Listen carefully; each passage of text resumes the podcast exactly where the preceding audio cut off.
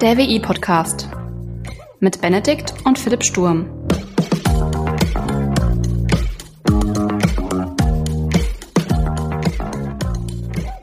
Hallo und herzlich willkommen zu einer neuen Folge des WI-Briefings. Mein Name ist Benedikt und ich möchte heute mal darüber sprechen, wie man von der Programmierung in die Softwareentwicklung kommt. In der Vergangenheit habe ich ja schon das eine oder andere Mal über Programmierung gesprochen. Auch zusammen mit Philipp habe ich darüber gesprochen, wie so ein entspannter Einstieg in die Programmierung aussehen könnte und was es da alles zu beachten gilt.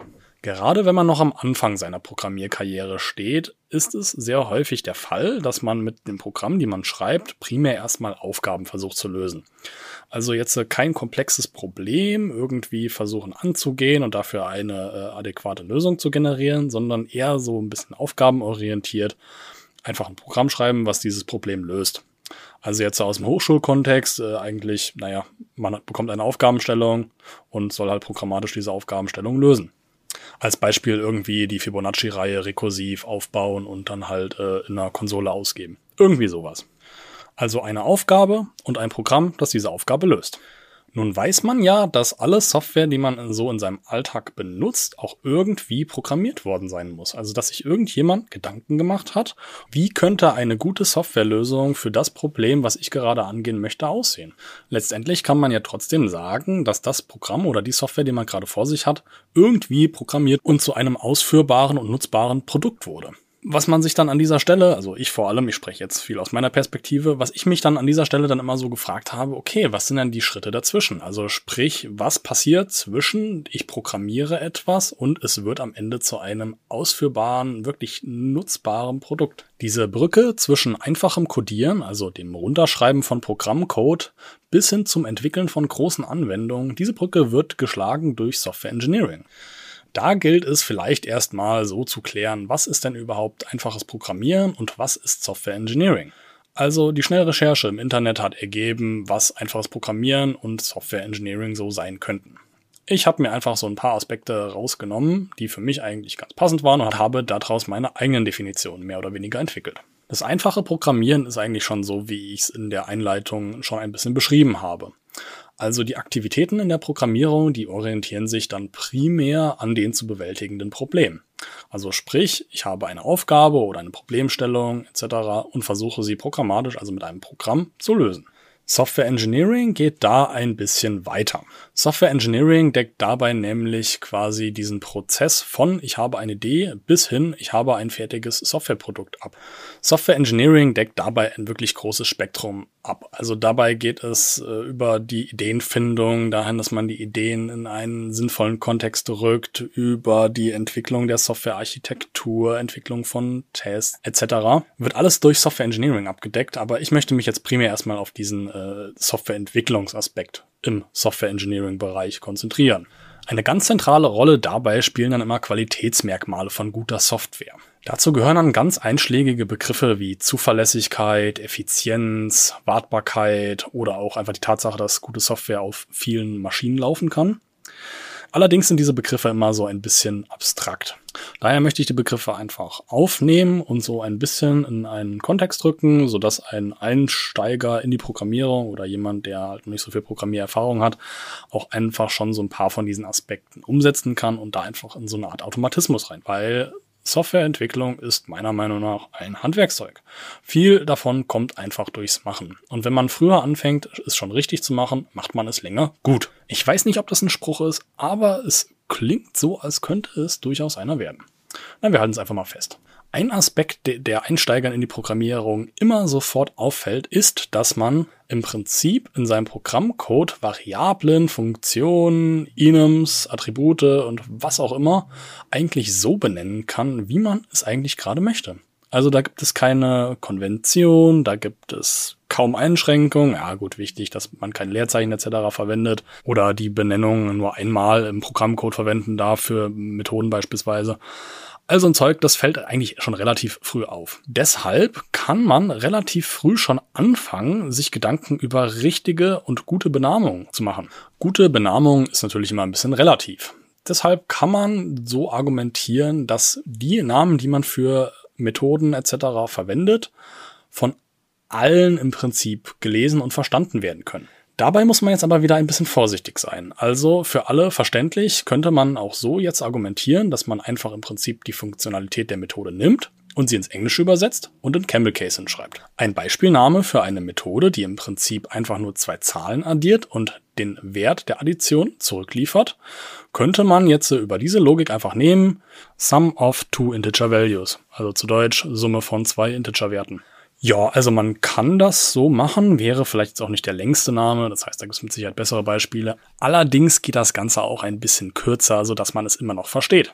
Beispielsweise schreibt man einfach nur Sum, also zu Deutsch Summe, und das Ganze ist für den Menschen durchaus lesbar.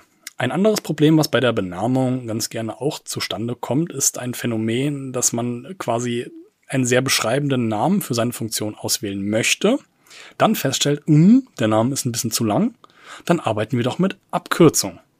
Und am Ende hat man dann quasi ein ganzes Gewurschtel, ein Salat aus irgendwelchen Buchstaben, wo die ganzen Vokale rausgenommen wurden und noch die Konsonanten übrig geblieben sind, wo man dann selbst den Funktionsnamen irgendwie rauslesen kann. Also von mir aus Sum of two integer values, geschrieben als ja, schwierig. Ich meine, wenn ich das Programm selber geschrieben habe, komme ich vielleicht mit dieser Benennung klar. Aber es geht ja auch ein bisschen darum, dass andere Leute das auch lesen können. Und für die ist das vielleicht nicht so einschlägig. Das heißt, auch da einfach wieder ein bisschen selbstkritisch sein und feststellen, ja, ist jetzt vielleicht nicht der geilste Name, da geht was Besseres. Also irgendwo ein Kompromiss aus Lesbarkeit, aber auch immer noch Kompaktheit und Kürze. Ein weiterer Punkt, den man eigentlich sehr schnell und sehr einfach angehen kann, der aber Software langfristig gesehen gut wartbar macht, ist einfach korrekte Einrückung. Korrekt ist dabei relativ, ich meine dabei eher gute Einrückung, weil korrekt bezieht sich dann nämlich immer auf den jeweiligen Coding-Standard, an dem man sich orientiert. Aber gute Einrückung macht Code lesbar und langfristig gesehen wartbar.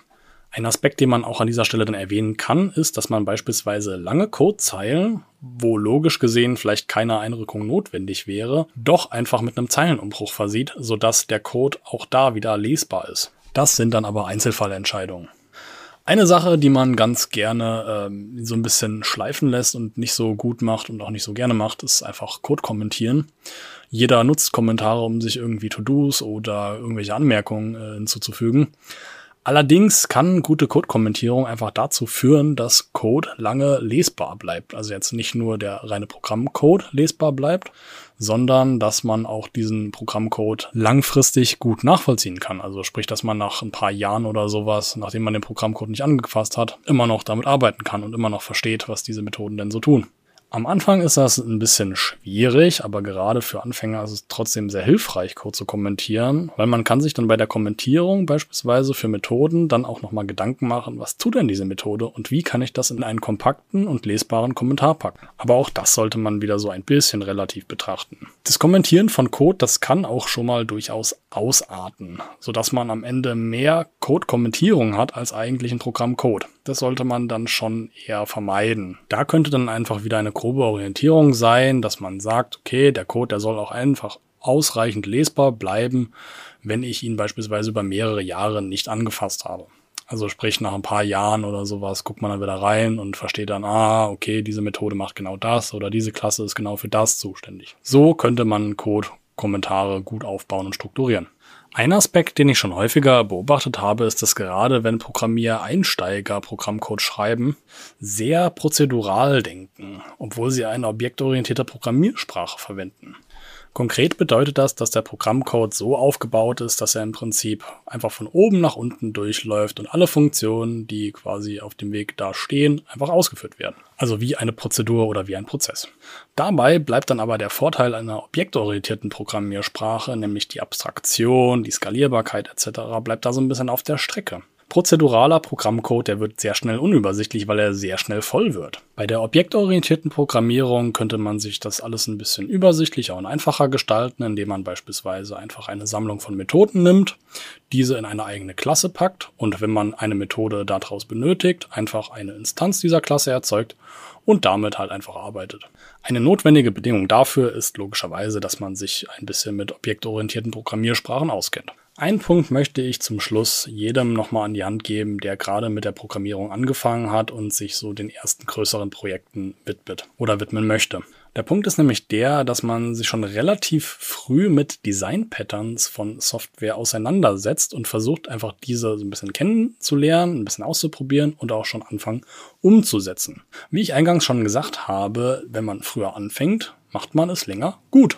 So Design-Patterns, das sind so Geschichten, die sind nicht so intuitiv, wenn man sie erstmalig hört, aber tatsächlich sehr entspannt und auch gut greifbar, wenn man sie einfach mal ausprobiert hat. Deshalb einfach mein Tipp, meine Empfehlung, sich früh mit Design-Patterns auseinandersetzen und sie versuchen einfach mal umzusetzen. Das soll es auch schon gewesen sein. Ich hoffe, euch hat die Folge gefallen und ihr schaltet auch beim nächsten Mal wieder ein. Bis dahin, ciao.